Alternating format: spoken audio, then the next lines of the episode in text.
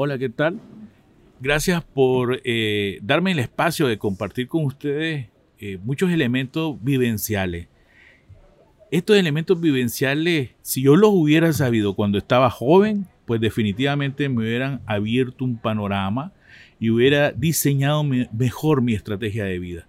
Desgraciadamente, eh, nadie te avisa, nadie te dice. Yo creo que esto de los podcasts es una vía que va a servir para eso. Fíjense que vamos a hablar sobre el salario, porque mucha gente me dice, ¿cuánto puedo cobrar, ingeniero? Eh, me están llamando un puesto, eh, quiero ganar 500 dólares mensuales, ingeniero, en este puesto. Eh, lamento comunicarles que en materia de salario, hoy en día no estamos en, digamos, en el mejor momento de la organización para ofrecer unos salarios bueno, bueno, o dignos, digamos, como dice la OIT, salarios dignos, trabajos dignos y salarios dignos. Entonces, fíjense que esto de la pandemia, pues nos, nos ha orillado un sinnúmero de, números que no nos gustan, pero tenemos que empezar a, ver cómo, cómo jugar con esto. Hoy me acompaña la licenciada Luisa Rodríguez. Vamos a comentar, es una millennial y los millennials, eh, yo necesito la información de los millennials. Entonces la invité para que habláramos sobre esto, sobre los salarios. Antes de hablar, con, de, hablar de los salarios, quiero contar una historia bien bonita que se llama El esclavo sin cadena. Dice que esta es la historia de un hombre joven que formaba parte de una cuadrilla de esclavos condenada a trabajar en una de las minas de oro más grandes de Nueva Granada, un territorio que por aquel entonces aún pertenecía a la corona española. Era una época en la cual la esclavitud y la explotación del oro iban de la mano a tal punto que los hacendados que poseían minas en su tierra ostentaban el título de señor de minas y de cuadrillas de esclavos. Miren qué problemado esto ser un esclavo. En una hacienda de esta región se hallaba uno de los depósitos de oro más ricos en toda la provincia. Su dueño poseía un gran número de esclavos que solían iniciar su faena en las minas con la salida del sol y en ocasiones no paraban hasta mucho después de caída la tarde. Sus jornadas eran largas y la vigilancia dura. Es decir, había un capataz que ponía la disciplina y te exigía al máximo. Los hombres hablaban poco entre sí, su espíritu visiblemente eh, estaba quebrantado. Les habían enseñado a no esperar mucho de la vida, así que se limitaban a sobrellevar cada día evitando en lo posible los horribles castigos que les propinaban el mayoral o el capataz. Cuando cometía un error, o cuando alguien se desplomaba víctima del cansancio y la fatiga. Un día llegó un joven esclavo a quien se advertía algo excepcional, exhibía una actitud firme y decidida, compartía con sus compañeros de penurias historias sobre lo que quería hacer con su vida y los alentaba a aferrarse a sus ilusiones y anhelos con toda su fuerza para evitar el cruel capataz los despojara de sus ideas y sueños de libertad. Este muchacho eh, en su tiempo, por decir, trabajaban 12 horas seguidas, el joven buscó una barraca en su, a su lado donde eh, estaban, ¿verdad? Y empezó a limpiarlo, empezó a, hacer un jardín que él cuidaba mucho porque quería sacarle provecho a ese jardín con alguna eh, verduras y algún fruto que le pudiera dar él después de cada jornada eh, venía y empezaba a limpiar su jardín. Eh, ahora imagínense las 12 horas seguidas en la mina, eh, donde las llagas en sus manos exponían las carnes rojas y pulsantes. El, el agotamiento era tal que sus compañeros debieron de ayudarlo en algunas ocasiones para que llegara a la champa a dormir. Es más, le ayudaban en algunas ocasiones también a que llevara la comida a sus labios por lo tan cansado que estaba.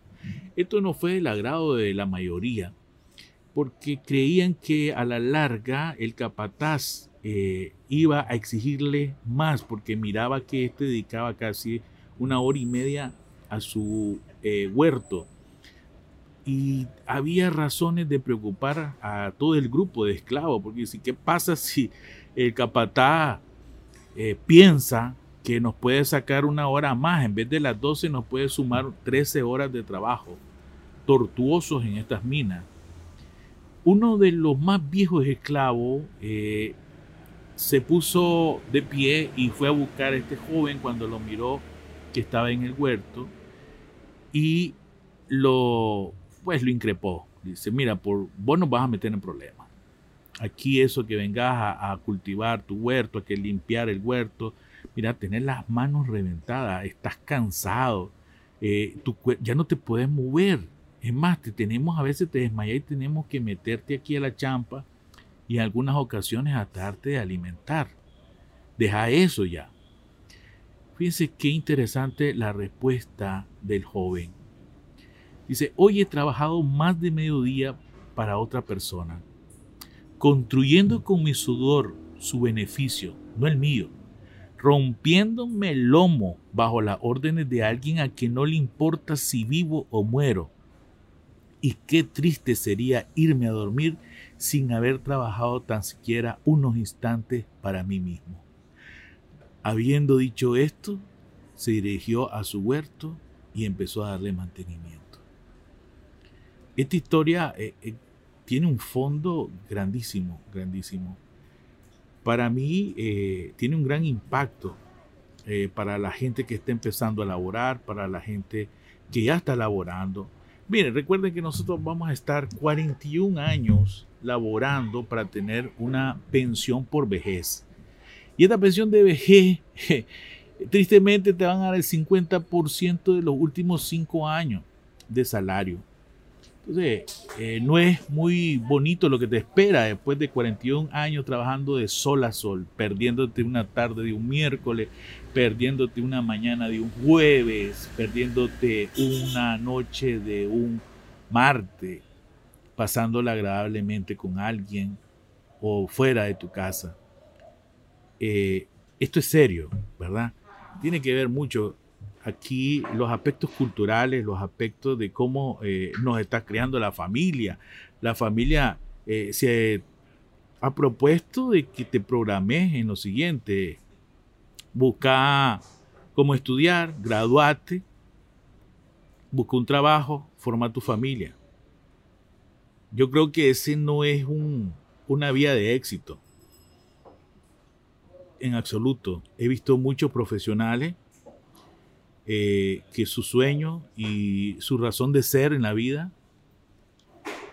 los mantiene frustrados, tristes, decepcionados, deprimidos. Y no se dieron esa oportunidad. No sé, eh, Luis Isabel, ¿qué, ¿qué, qué, te inculcaron a vos? Contame. Trabajar, trabajar, buscar un trabajo, formar tu familia. ¿Qué, qué piensan los millennials de esto? Bueno, gracias por escucharnos en este espacio.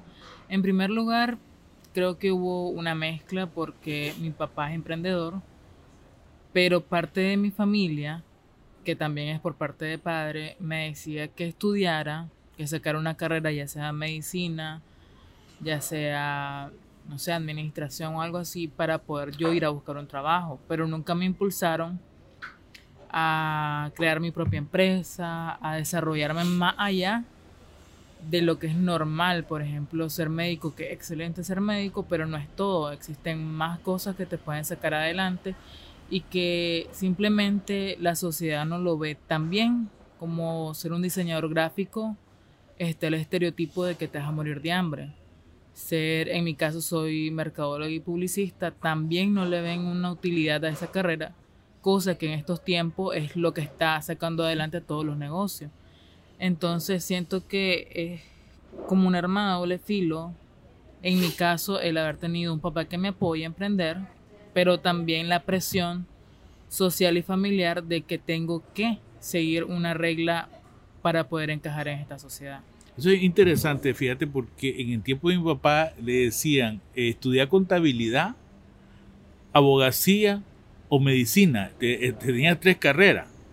Esas las tres carreras en ese tiempo eran el premium que había. Después pasamos a las ingenierías en otro tiempo. Después en la agricultura, el ingeniero agrícola pasó su tiempo. Y hoy en día con esto de la pandemia, pues estoy claro que la parte de marketing, la parte de, la eh, programación y la de estar manejando la comunicación por redes sociales, es la punta de flecha en cuestiones de puestos laborales. Pero también el, salario no te está agarrando en el mejor momento. Eh, creo que aquí hay que hacer un, alto de ver esto, eh, qué pasa culturalmente con la carrera, porque tiene que ver mucho con vocación. Miren, en la historia Rompiendo las Cadenas, vemos que este esclavo eh, le quiere dedicar un tiempo para lo suyo. Y ese es el emprender. O sea, aquí en salario tienes dos maneras. Una, lograr adquirir ingresos trabajándole en una organización. Dos, emprendes algo, eso es tuyo y lo potencializas para que te genere dinero. Eso es algo importantísimo. Entonces lo que vemos acá es dos líneas para hacer dinero. ¿Y qué sucede? ¿En qué momento lo tengo que hacer? Es más, la organización eh, ha venido evolucionando porque en algún momento se humanizó. Se humanizó en el sentido de mejorar el trato de las personas, porque antes éramos vistos más como objetos que sujetos. No sé si tienes esa impresión, eh, Luis Isabel, cómo tratan las organizaciones a las personas.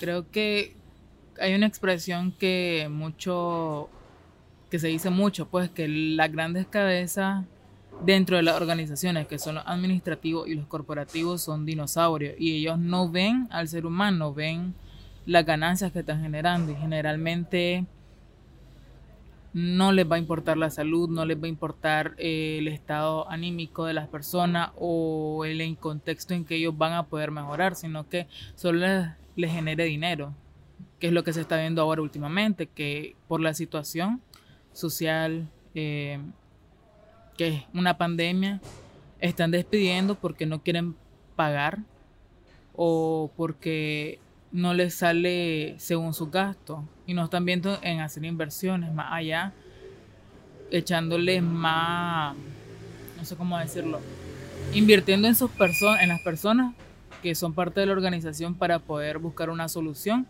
y generar más dinero, sino que solo ven el dinero y no ven una inversión a largo plazo, utilizando tus recursos humanos.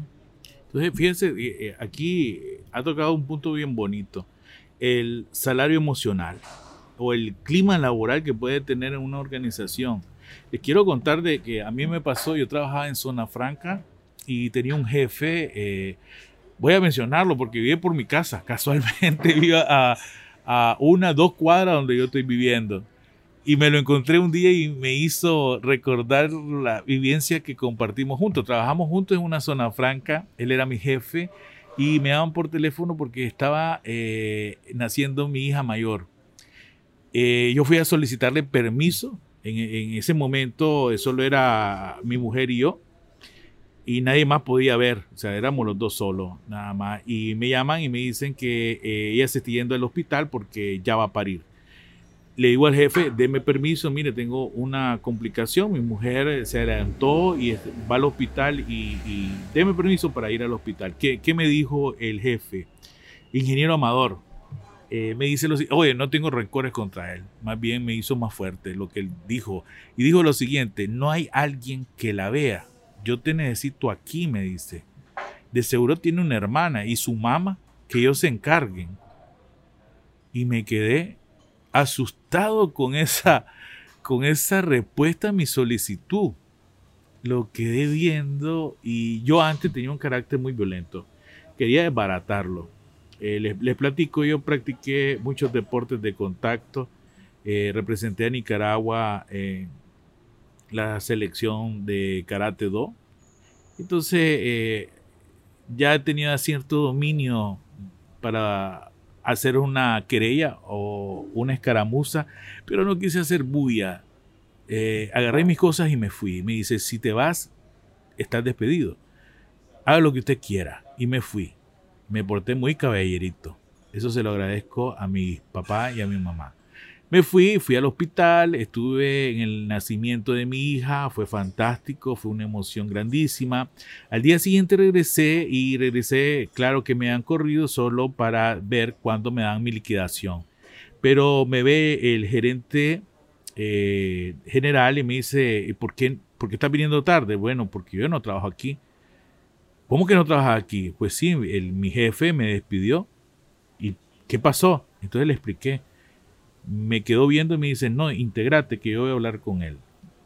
Eh, yo me propuse, hablaron con él, ¿verdad? Pero yo me propuse en ese momento ir por el puesto de mi jefe que me había hecho eso. Y una pregunta que me hizo el gerente fue en su momento, ¿verdad? Eh, ¿Hasta dónde quiere llegar aquí en la empresa? Entonces le dije, hasta su silla. Quiero su puesto de ser el gerente de producción. Y sucedió, se dio. Fui gerente de producción, pero me costó mucho, me costó mucho. Y a mí no me importaba en ese momento, ojo, el salario, sino era la parte emocional, sentir la conquista, sentir que había eh, ganado ese desafío, esa batalla. Claro, esto compensó porque yo trabajaba de lunes a domingo y trabajaba a cualquier hora. Eh, esto es interesante porque a veces ese salario emocional eh, tiene un peso y se tiene que dar. Ahora, eh, a, lo, que quiero resumir, ya porque se nos está yendo un poquito el tiempo, quiero decirte que los salarios se construyen. Vos puedes empezar con 6 mil, 8 mil Córdoba y empezar a construir tu salario. O sea, dejarte de pendejadas esperando que llegue la madrina y te ofrezca un, puesto donde te van a dar 45 mil Córdoba. no seas loco. No seas loco, estás en Nicaragua. En Nicaragua eh, esto es el, mundo al revés, de repente, gente que gana mucho, gente que gana poco, que está bien preparada, gente que no se ha preparado y gana mucho.